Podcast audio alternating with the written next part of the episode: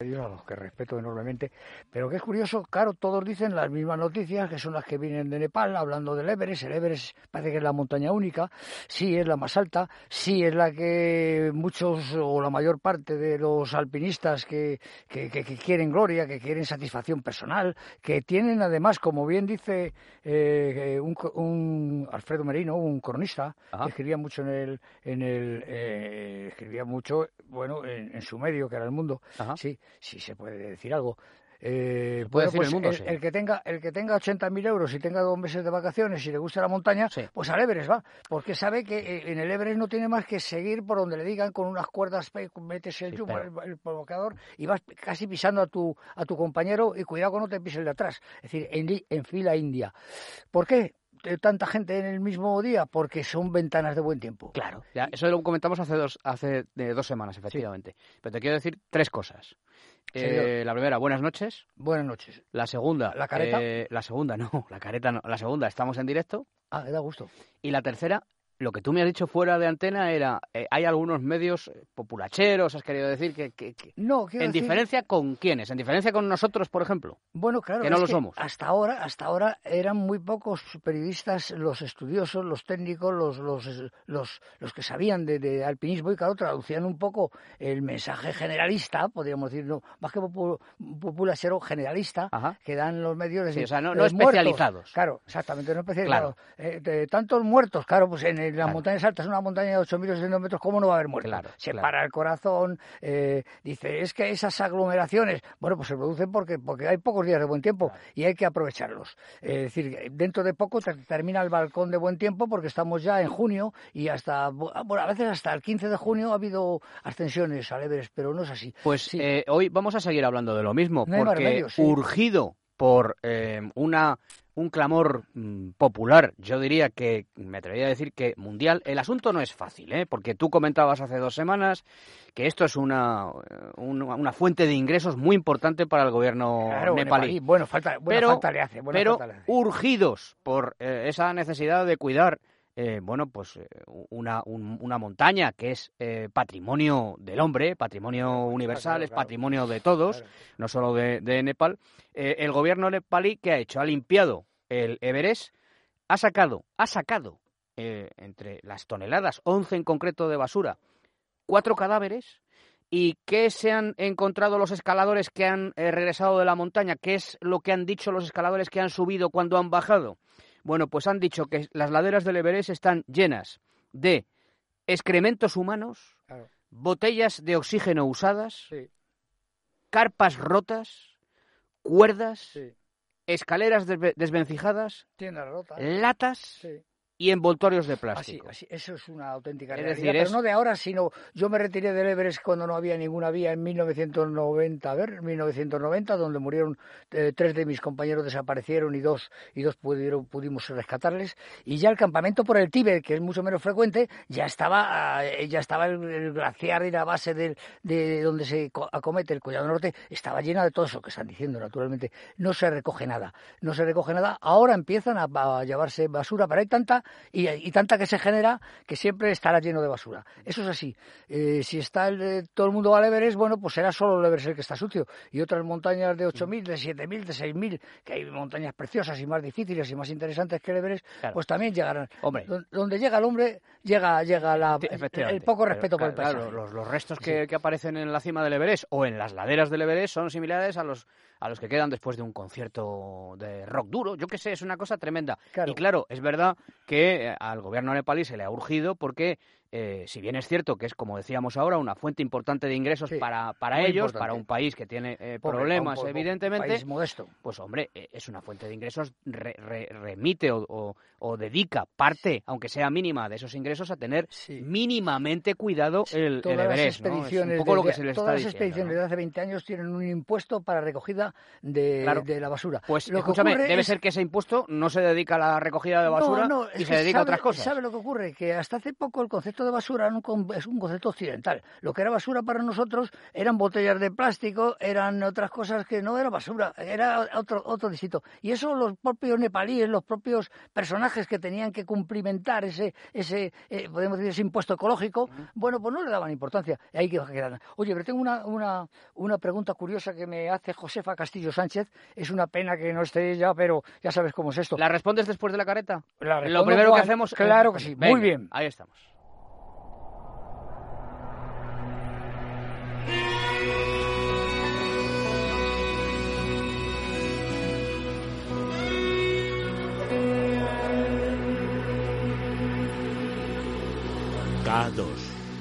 César Pérez de Tudela. A ver, ¿qué pregunta te hacen? Sí, y, por, y por, por, lo, por supuesto lo más importante. ¿Sabes la respuesta a esa pregunta?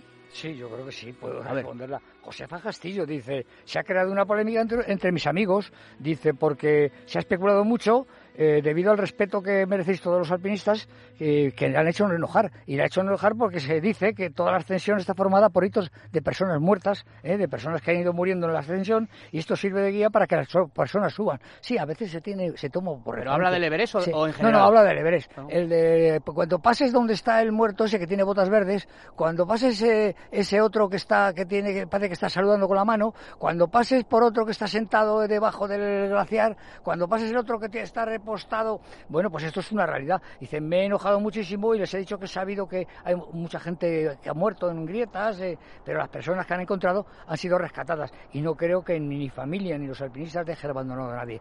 Desgraciadamente, eh, no es que se dejen abandonada, que si caes en una grieta y quieren recuperar, dicen sus propios compañeros, oye, que la familia eh, y él mismo siempre decía, pues dejadme la montaña si me ocurre esto. Claro. que las montañas van a estar, y sobre todo las famosas, como el Everest, ¿no? y el resto de los ocho miles, bueno, que van a estar, bueno, pues muy llena de, cadáveres. Pero así es la vida. el cementerio no solo está en los, en los lugares debajo de, debajo de la montaña, como en el Aconcagua, el de, el de Puente del Inca, sino que también está, también la misma montaña puede ser un cementerio. ¿Que esto no es agradable? No, es, es la vida, es la vida, la vida que acompaña a la muerte. Oye, no sería mala idea, ¿podemos dar tu correo electrónico para quien quiera dirigirte preguntas, pues las podemos responder aquí? Sí, sí, sí, sí claro. Podemos, ¿no? Uy, sigo recibiendo mucho. César. César es César arroba, ¿no? Sí, sí. O sea, repito, César arroba César Pérez de Tudela, todo, todo junto, punto com. Muy bien. César arroba cesarperezdetudela.com y ahí pues las preguntas que queráis las trasladamos a César. Por cierto, que han dicho que eh, ninguno de los cuatro cuerpos ha sido identificado, eh, tampoco se sabe exactamente cuándo, cuándo murieron.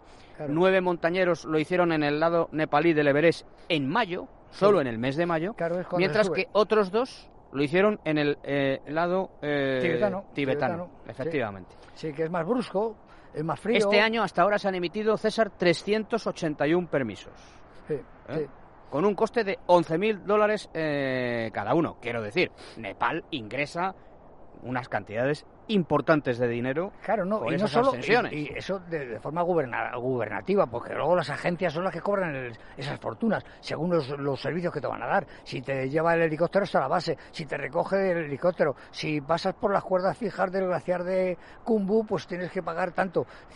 si te montan los campamentos, si llevas un guía o un Sherpa personal para que te ayude, llevas cuatro. Todo esto, todo esto eh, va subiendo. Y claro, por eso se dice de 40.000 a, a 100.000 euros sin contar tu equipo y tu ah. avión y todas esas cosas, que eso aparte, ¿no? Es decir, que cuesta una verdadera fortuna, pero bueno, la, la ilusión yo también lo entiendo, pero claro, la ilusión hay que hacer, no hay que hacerla gastando dinero.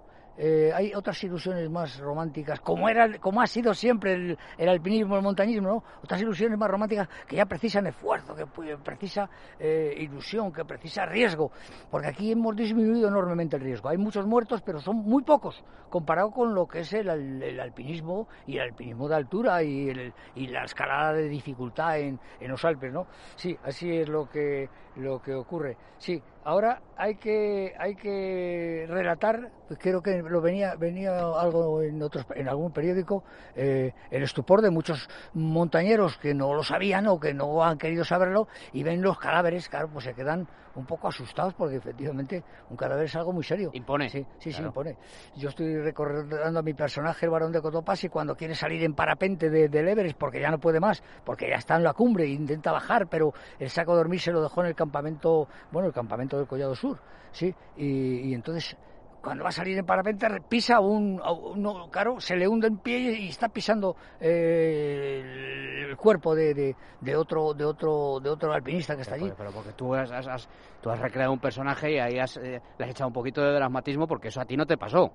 Bueno, corramos un tupido velo que se has pisado has pisado un, muertos. Yo he estado en, muchos en muchos muchos fregados. en, muchos fregados. En muchos fregados. En, el Himalaya en los Alpes y en, y en los picos de Europa. Ahora en, mi página web en Facebook esto famoso relataba yo no sé por qué era porque había claro yo yo soy soy objeto de, muchas críticas normalmente favorables en los últimos tiempos muy favorables ¿eh? esto yo me quedo de una pieza. Pero hay otras no que dicen que, que si mi libro aquel de Naranjo de Unes era una calavera Martín Ferrán tuvo la culpa que era el que dirigía la colección, ¿eh? cuando se hizo la, la, comedia Urtain de, de, García. Te metes con la gente que, no está aquí ya, para, ¿Eh? para, poder defenderse.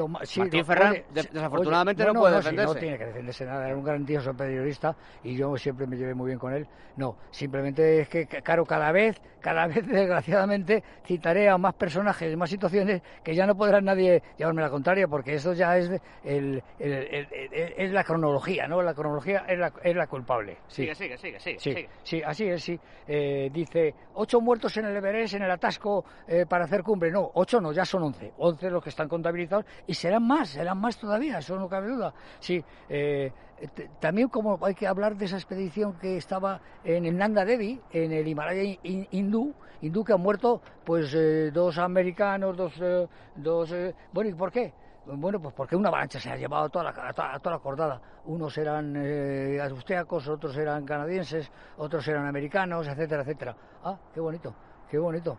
Qué bonito, ¿no? Es que estoy yo contando eh, lo que me voy acordando porque este es un mundo muy, muy complicado, porque cada vez hay más eh, periodistas que escriben y dan noticias y hay que tratar de interpretarlas y de, y de traer... Bueno, y entonces eh, Juanma, que es aparte de aparte de un periodista estupendo, eh, resulta que tiene unas tendencias como fotógrafo mm, también muy magníficas. ¿eh? No, no, la foto Me ha salido mal porque estabas ahí con el con el micro que es precioso, de radio, ¿eh? el micro es muy bonito, pero te ha tapado casi toda la cara. Ahora nos hacemos una bien. Ahora nos hacemos una bien. Suficiente, suficiente, sí, sí. No, yo tendría más que eh, aparte de hablar de estos montañeros desaparecidos en el Nanda Devi, Nanda Devi, Nanda Devi era la hija, la hija de un de un alpinista extraordinario, ¿eh? Eh, que yo además leí su libro de Willy Unsuel, sí, que escribió un libro de, contando todo lo que había ocurrido en Everest en toda la historia, y este estuvo en el, en el, en el Cular Horbein, de lo más difícil del Everest aquí, en el año 63,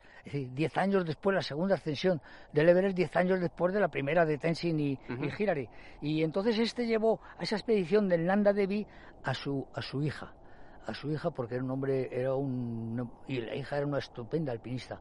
Pero desgraciadamente la altura le sentó mal y, murió, murió en el, en el, en el, pico Nanda Devi, que es el pico más alto del Himalaya hindú, una preciosidad de montaña eh, que ahora los cronistas dicen que fue, eh, subida dice que fue subida por, por, por un fue subida por un francés. Eso es la realidad.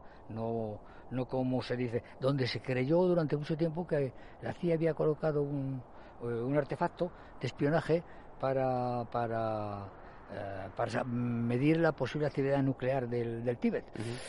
Una avalancha se lo debió llevar porque dejar, dejar eh, estos cacharros en, la montaña, eh, donde, donde, donde se deja lo que res, res lo que queda es eh, al alcance del primero que quiere llevárselo. Oye, repetimos ya, porque es que, claro, como sabes tanto y lo cuentas tan bien, pues todo el tiempo se nos, se nos hace poco, ¿verdad? Pero, repetimos, quienes queráis eh, dirigirle preguntas, ah. mira, es que se me, está, bien esto, quienes queráis dirigirle preguntas a César, a su correo, ¿vale? César arroba César Pérez de Tudela. Recibiré, alabanzas y, críticas. Y críticas, ¿eh? duras. Y, no, se ha equivocado usted en eso, no fue en tal época, las, fue en tal las, las, críticas eh, hacia ti, ¿las traes? Sí. Las críticas hacia mí, ah, ¿las destruyes? Qué bueno, pues, no, no, al revés. No, no, las destruyes. Sí, no, no he de decir, he de decir, no, no, no, no, las destruyes. no quiero saberlo. No, es decir que te tratan muy bien mis, los, los, los, los, oyentes que siguen este. Pero si este hay alguien que me trata mal, destruyes el comentario. No me interesa. No, no, ¿vale? eso, es, democracia. Bueno, eh, claro, efectivamente. Hasta dentro de dos semanas, ¿vale? Será un gusto. Cuídate mucho, César. igualmente, Juanma, igualmente. Muchas gracias.